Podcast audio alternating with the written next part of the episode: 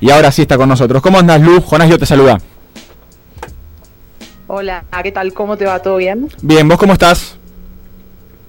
Bien, todo tranquilo. ¿Se me escucha bien? Se te escucha bien, sí, con un poquito de delay, pero imagino que es porque estás eh, en México, ¿no? En este momento.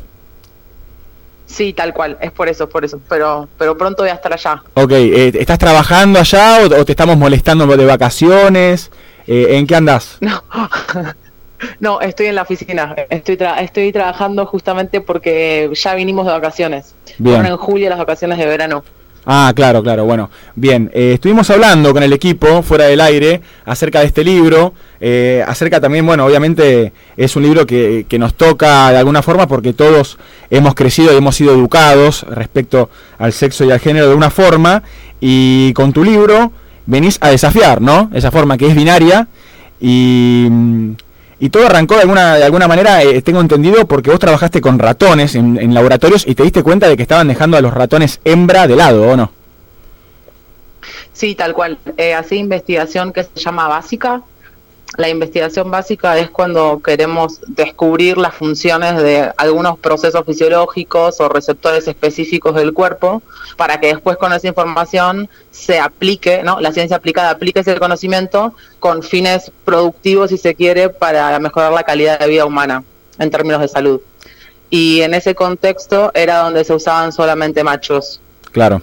Eh, y, el, y el argumento era para evitar las fluctuaciones hormonales de, la hembra, ¿no? Que introducía otra variable más que no era de interés, porque si no se buscan específicamente diferencias por la fluctuación hormonal, agregaría ruido al experimento, lo complejizaría. Pero acá tenemos varios problemas. El primero es que se está omitiendo una variable y eso es una mala producción de conocimiento. Claro. Y el segundo sobre todo es que sobre la idea de dimorfismo sexual se justifica una lectura jerárquica de los cuerpos en términos de cognición, donde los cis varones pensarían mejor que las cis mujeres, pero al mismo tiempo ese dimorfismo sexual se ignora, si, si existiera, ¿no?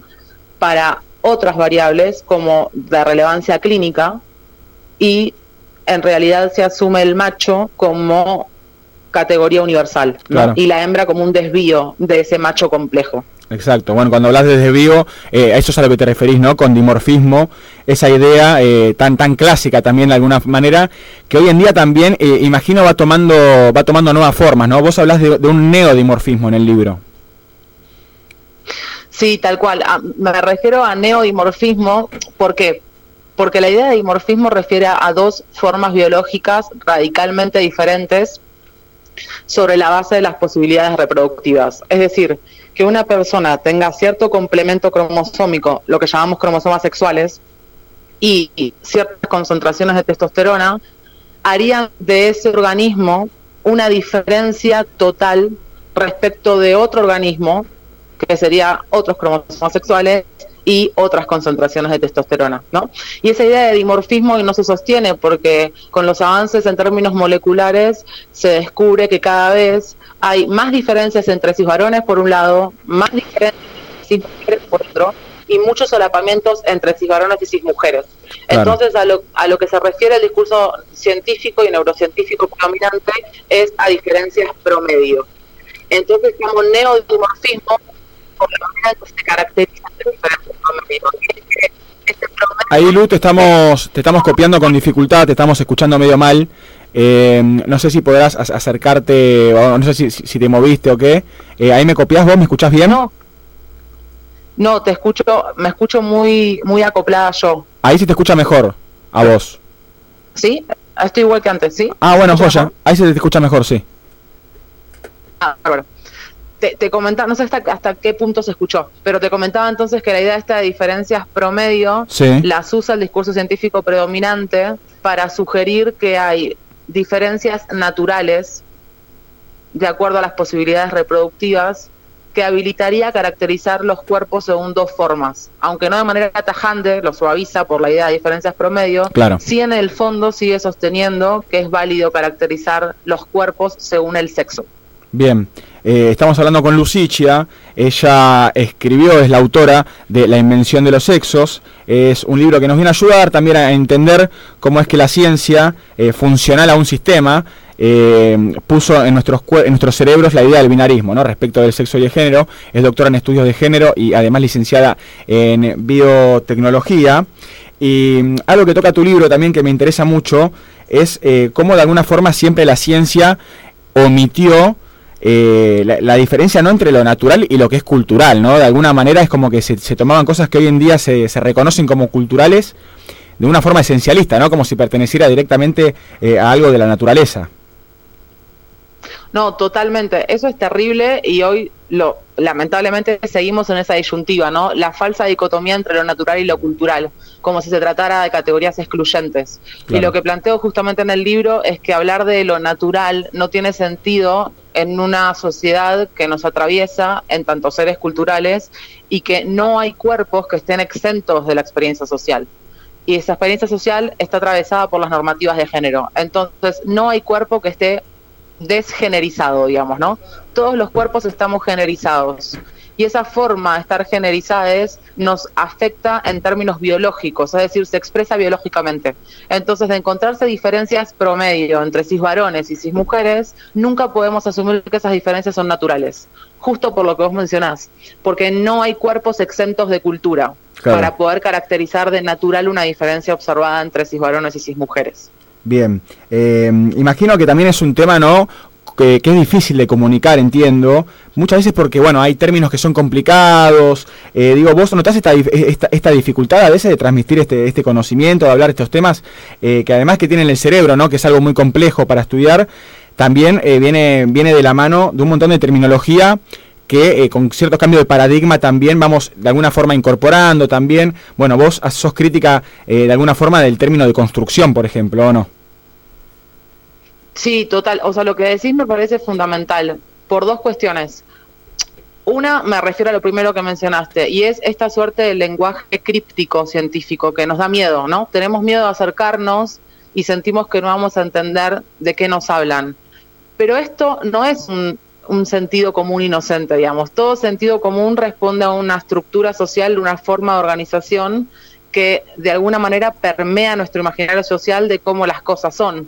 Y cómo las cosas son, en general, están determinadas por una mirada androcéntrica, es decir, históricamente cismasculina y una masculinidad blanca, heterosexual, occidental, ¿no? Y esta mirada es la que pone en el discurso científico una autoridad de conocimiento a la cual respetamos aunque no la entendemos y pensamos que no la vamos a entender porque hay una suerte de mito con la idea de la complejidad del cerebro, que obviamente lo es, no, no digo que no, pero y los estudios para entenderlo. Sin embargo, esto pasa con todas las disciplinas. Mira, cuando yo estudié biotecnología me, me decían que sociales y humanidades eran re fáciles, ¿no? La típica. Ahora, cuando hice el doctorado en filosofía, me costó un montón entender filosofía. Entonces entendí que era toda una narrativa también de la, de la, de la producción de conocimiento científico, una narrativa androcéntrica de las disciplinas científicas, porque las llamadas ciencias exactas y duras, un concepto también generalizado y vinculado con lo masculino, es son las que más encarnan la mirada androcéntrica, la mirada del cibarón, porque son las que requerirían más los valores que supuestamente tiene este sujeto, que son los de objetividad, neutralidad, universalidad. Entonces lo que yo le digo a la gente es que no tengan miedo de acercarse a la ciencia, al discurso científico, que realmente no es fácil porque no estamos familiarizados con eso, pero no estamos familiarizados porque nos desfamiliarizan, no es inocente. Tenemos que acercarnos de otra manera. En el libro propongo otra manera de acercarnos y, que, y que puede ser accesible para todas las personas. Y con el término de construcción soy crítica porque últimamente se usó mucho para hacerlo de contenido, ¿no? Está muy de moda decir que todos estamos en deconstrucción, pero no sabemos lo que es. O sea, si alguien nos dice deconstruite o, o me estoy deconstruyendo, no sabemos qué está haciendo. Entonces, vuelvo un poco a recuperar el significado para tener en cuenta esta idea de lectura subversiva que proponen algunas y algunos autores cuando recuperan el concepto de Derrida de deconstrucción y refieren a los textos, una lectura subversiva en términos literal textuales, de leer otras formas de entender un texto, formas que no están escritas o cómo hablan los silencios. Y lo que yo propongo es llevarlo al cuerpo, darle una tridimensión a esa idea de construcción y hacer una lectura revolucionaria de los cuerpos. No me gusta la idea de subversión por la connotación que tiene para, países como el nuestro y las dictaduras, ¿no? Sí, más bien. Y la caracterización de lo subversivo como básicamente la justificación para Sí, para reprimir y para asesinar y para desaparecer. compañeras y compañeros. Exacto. Eh, también algo interesante, ¿no? Que vos venís a, poner sobre el tapete, bueno, que tiene un poco que ver con lo que vos mencionabas recién, ¿no? Que no es inocente eh, esta mirada y esta, esta intención, ¿no? De querer alejar o alejarnos eh, de alguna forma de la ciencia, de los científicos, justamente para que, bueno, que nos cueste realmente entenderlo y que nos cueste participar. Pero mm, vos hablas de una comunidad científica funcional también a un sistema que es económico, social y también ideológico. Vos, eh, dentro de este marco, ¿ves eh, esperanza en un futuro? Digo, ¿ves una, la posibilidad de una comunidad científica que no sea funcional a un sistema? Mira, es súper complejo porque en realidad desde una postura internalista me uno a, a, las personas que sugieren que la producción de conocimiento científico está embebida en el tejido social lo que tendríamos que pensar para otra forma de producción de conocimiento es un tejido social que no sea androcéntrico. Porque no es malo que la producción de conocimiento sea funcional a un sistema de valores. Lo que es malo es el sistema de valores que tenemos ahora, que es justamente un sistema de valores desarrollado por el sujeto androcéntrico, donde lo que más se valora es lo que se vincula con lo masculino y todas las subjetividades feminizadas somos infravaloradas y subordinadas sobre el eje de referencia que es la cis masculinidad blanca heterosexual. Entonces, la forma buena de que sea funcional es una producción de conocimiento que desande los sesgos androcéntricos, empezando sobre todo por los discursos que remiten a la conducta humana. Y un discurso que nunca va a ser inocente, porque la conducta humana obviamente es el punto de partida para estructurar nuestra vida social y funciona a través de normativas de género, raciales, clasistas, etcétera, Entonces, una producción de conocimiento que desande esos sesgos requiere primero conocer cuáles son esos sesgos. Y es lo que propongo en el libro, develar estos sesgos hasta el punto tal de hacernos reflexionar cuánto nosotros en realidad los reproducimos. Y esto es muy importante porque a mí no me gusta hablar de patriarcado porque siempre lo digo, parece que es un señor allá afuera que nos dice lo que tenemos que hacer. Entonces en realidad hablo de sujeto androcéntrico, de valores androcéntricos, para remitir desde el lenguaje que son valores que todos encarnamos.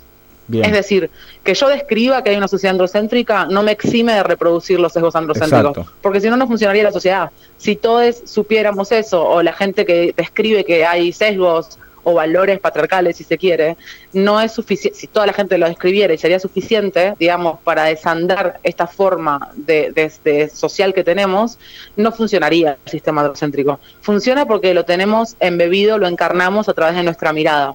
Y lo que propongo es hasta qué punto lo estamos reproduciendo a través de la mirada que hacemos en torno a la lectura de los cuerpos y la naturalización, cómo normalizamos que es necesario o es incluso esencial clasificarlo según una genitalidad. Exacto, eso es una de las cosas que plantea Lucicia en La Invención de los Sexos, libro editado por Siglo XXI, que forma parte de la colección Ciencia que Ladra, la serie mayor. Lucicia, la verdad, un placer y gracias por, por tu tiempo y por formar parte de Sinapuro. No, muchísimas gracias a ustedes por la entrevista, un placer también y muchísimas gracias por las preguntas y la entrevista que estuvo súper interesante. Muchas gracias. Bueno, igualmente, un abrazo grande y suerte en, en México. Dale, muchas gracias. Otro para vos. Hasta luego. Hasta luego.